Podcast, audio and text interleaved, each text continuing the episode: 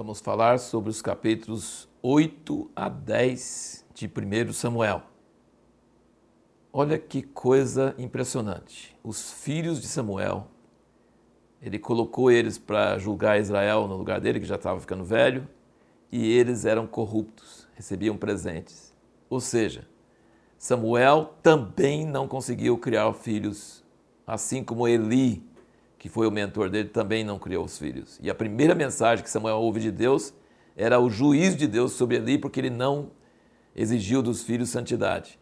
Esse problema de criar filhos que tenham caráter dos, dos pais é um problema sério.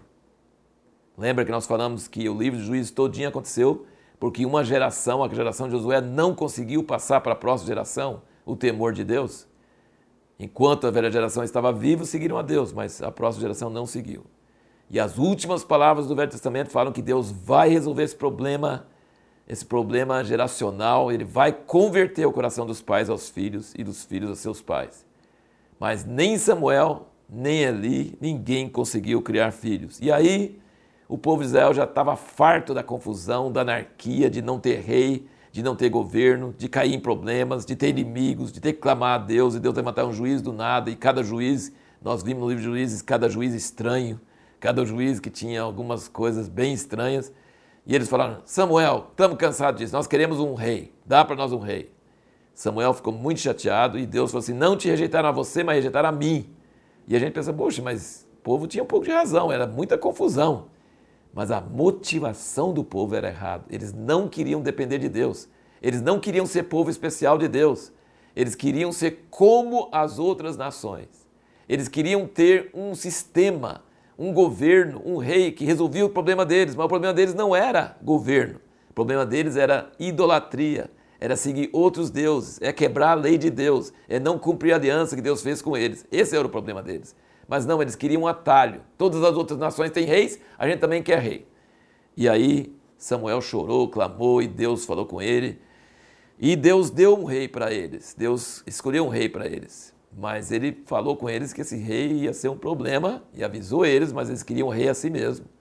E mesmo pedindo com, com o coração errado, Deus já estava preparando o rei segundo o coração dele. Que nós vimos no livro de Ruth que o filho de Ruth ia ser avô de Davi, né, pai de Jessé, Jessé ia ser pai de Davi, depois nós vamos ver que Davi é antecessor de Jesus. Então Deus consegue pegar até motivações erradas, Deus consegue pegar até pedidos errados, coisas que ele, ele repreende, mas ele transforma isso em bem, no fim das contas. Mas até chegar lá é uma boa caminhada.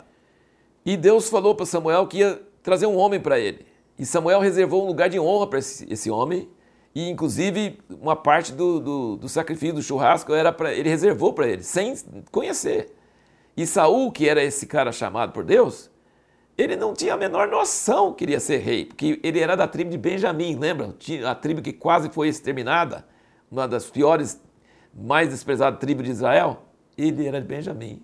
Ele estava procurando as jumentos do pai dele, ele não estava procurando ser rei. Mas Deus falou: Vou te mandar um homem Veja como é que Deus faz as coisas. Deus às vezes manda pessoas para outras pessoas e a própria pessoa nem sabe o que ela está sendo mandada. Ela está indo atrás de quer beber água, que sei lá, quer achar um, uma coisa perdida. E aí Saul chega, Samuel fala com ele sobre os jumentos que já foram achados, leva ele para o lugar que já tinha reservado para ele. E no fim da conversa, manda o moço dele lá para frente e unge ele como rei de Israel. Só Samuel e Saul, só os dois sem ninguém para testemunhar, ninguém para ver. E eu queria que você entendesse duas coisas. Primeiro, ser rei sobre Israel naquela época, naquela hora, não era grande vantagem, não, tá? Israel era um povo desprezado, você vê na frente que eles não tinham nem ferramenteiro para amolar as enxadas, eles não tinham espada, eles não tinham nada, era um povo escravizado. E ter ser rei desse povo escravizado era chamar você para uma fria, né? pegar uma nação na pior. Então não era tão grande honra na hora que foi é, escalado.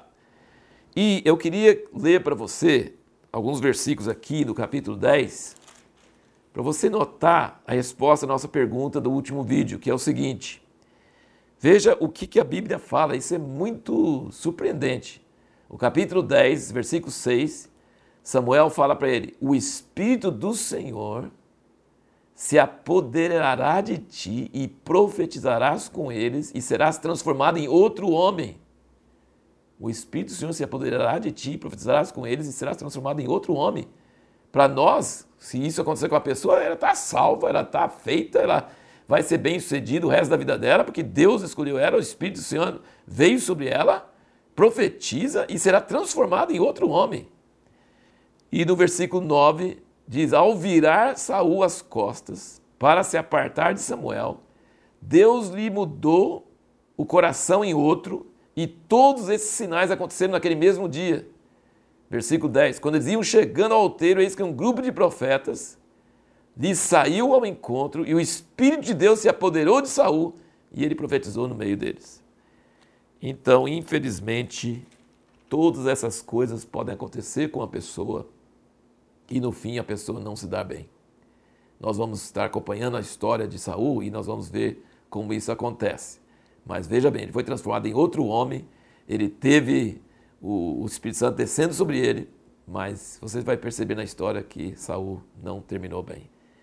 E a pergunta que nós queremos é, responder no próximo, no próximo vídeo é o seguinte: por que podemos dizer que no reino de Deus a pressa é inimiga da perfeição?